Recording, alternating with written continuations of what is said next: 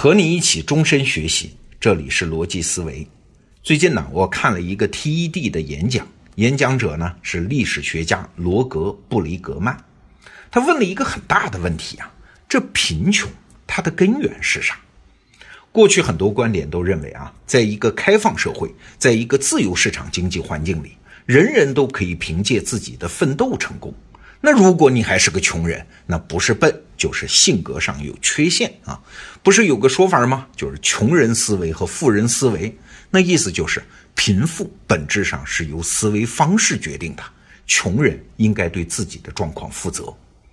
确实啊，有数据也在表明，相比于富人，穷人借钱更多，储蓄更少，抽烟多，锻炼少，喝酒多，饮食不健康等等。英国前首相撒切尔夫人甚至干脆定义贫穷是一项人格缺陷。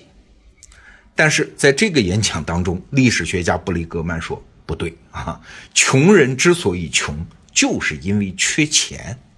哎，这个答案有点匪夷所思，这不是废话吗？穷和缺钱这不是同一个意思吗？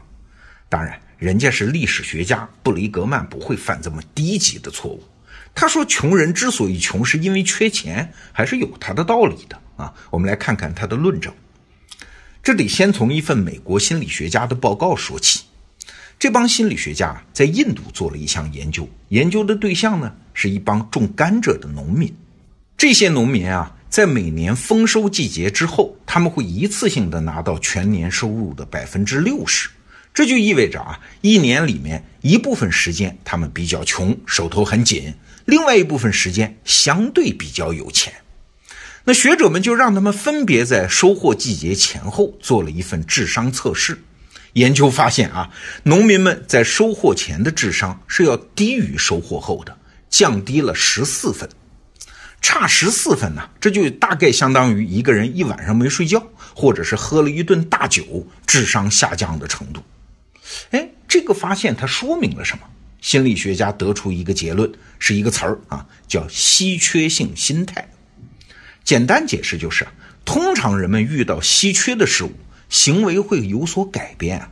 这个稀缺的事物可以是具体的东西，也可以是时间和金钱。其实我们每个人都有类似的经历。当我们眼前有急迫的事情需要处理，比如说饿极了要吃东西。比如说有一份报告马上要交差，比如明天有一个很重要的公开演讲，那这个时候我们就会把注意力集中在这个最迫切的事儿上。这个时候不要跟我们谈什么长远眼光，对不起，顾不上啊，先管眼前的事儿再说。你看，任何人在稀缺面前都会变得视野狭窄，智商下降。这就像是一台电脑啊。功能再强，同时运作十个大型程序，它也会死机的嘛？不是因为这台电脑性能不足，而是因为它超负荷运转啊！就是面对稀缺性，穷人面临的问题和这台电脑一样的，不是因为他们愚蠢，所以做了愚蠢的决定，而是因为两个原因。第一呢，他们时刻面对稀缺和匮乏，这个时候再要求他们高瞻远瞩，就有点强人所难了。一个富人，一个有钱人，在类似的情况下做的决定，也未必比他们强多少。那第二呢？穷人通常也是和穷人生活在一起，环境就这样。在这样的环境中，身边的人都会做愚蠢的决定。那你难道要求他能跳出他的环境吗？哎，这个太难了。所以啊，作家乔治·奥威尔就是那本著名的《一九八四》的作者，他曾经对“贫穷”这个词儿下过一个很精彩的定义。啥叫贫穷啊？他说，贫穷的本质是消灭未来，也就是说，因为匮乏，因为资源的稀缺，让穷人的视野被遮蔽，只能顾得上眼皮子底下的事儿，他们看不到更广阔的可能性，更长远的未来被从他们的精神世界中拿掉了。说到这儿，你可能就理解刚才我们说的历史学家布雷格曼的意思了。穷人思维确实存在，但问题是，这是穷人本人的责任吗？是一种他们天生就有，而且还没法改变的个性特征吗？嘿嘿，不一定吧。不是他们因为有这种人格缺陷所以穷，也许情况正好相反，是因为他们穷，时刻面对匮乏，所以才有这种人格缺陷。所以啊，布雷格曼说啊，我们过去治理贫穷的方法也许都错了，不要再给穷人讲道理了，告诉他们该怎么思考啊！也不是他们缺什么就给什么，而是要给他们最基本的生活保障，让他们在心理上没有匮乏感，让他们的心灵不再面对稀缺，那他们的眼光自然会长远起来。那布里格曼的这个结论呢，我自己还是有所保留的啊，因为就连富人也不见得因为免于匮乏就能眼光长远。在认知这个问题上，个体差异永远是很大的，很难有一个一劳永逸的包治百病的方法。但是啊，他这个观察事情的角度还是很有意思的，那就是不仅是认知决定智商，而且环境也反过来决定认知。我从他的这个角度得到了两点启发：第一，所有愚弄他人的手段。或者说的不这么难听吧，所有想影响他人按自己的想法做决定的手段，最有效的就是窄化他人的视野。你看啊，商人卖东西最常用的方法就是激发起用户和周围的人比较嘛。比如前不久我看到一个外卖的订餐平台的广告，大概的意思是说啊，一个姑娘如果中午不出去找饭吃，就不会被晒黑呀。用他们的外卖平台订餐，就会比周围的人显得白呀。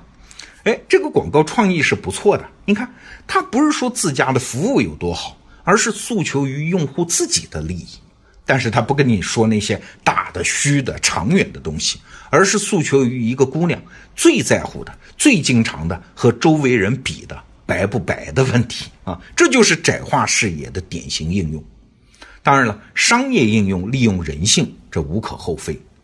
但是反过来，我们自己作为一个现代社会的理性人，可能确实也要每时每刻的提醒自己：我们做每一个决定，到底是为了眼前的、身边的和旁边那些人争个胜负，还是在一个更大的坐标中积累自己的价值？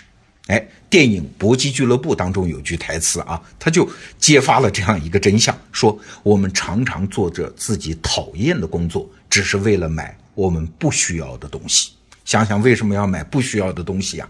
为了跟人比嘛。这就要说到我受到的第二点启发了。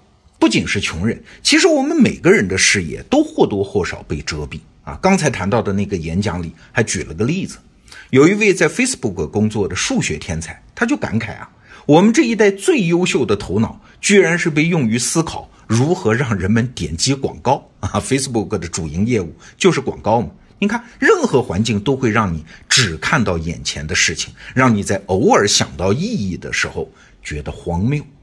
那当然了，最理想的生活方式是手里干着最具体的活，眼里盯着远大的目标。但这真的很难啊。我们每个人都像是一台电脑，如果你觉得自己运行速度太慢，那到底是因为软件程序编得不好，还是我们的硬件环境出了问题呢？比如内存太小了。如果增加内存条就可以轻易解决问题，为什么一直要修补软件呢？换句话说啊，我们如果觉得自己目光短浅、认知偏狭，是靠原地提升认知，哎，还是应该尝试给自己换换外在环境呢？比如说演讲一定要有好心情。哎，我说心情这事儿又不是你自个儿能做主的，不啊，能做主啊。如果心情不好，但是你又不得不让它变好，那方法就是你用心情好的方式去行动嘛。比如说，你找个没人的黑屋子啊，自己欢呼雀跃一下，就像小孩子那样又蹦又跳，你会发现自己的心情果然就能变好啊。这是有理论基础的。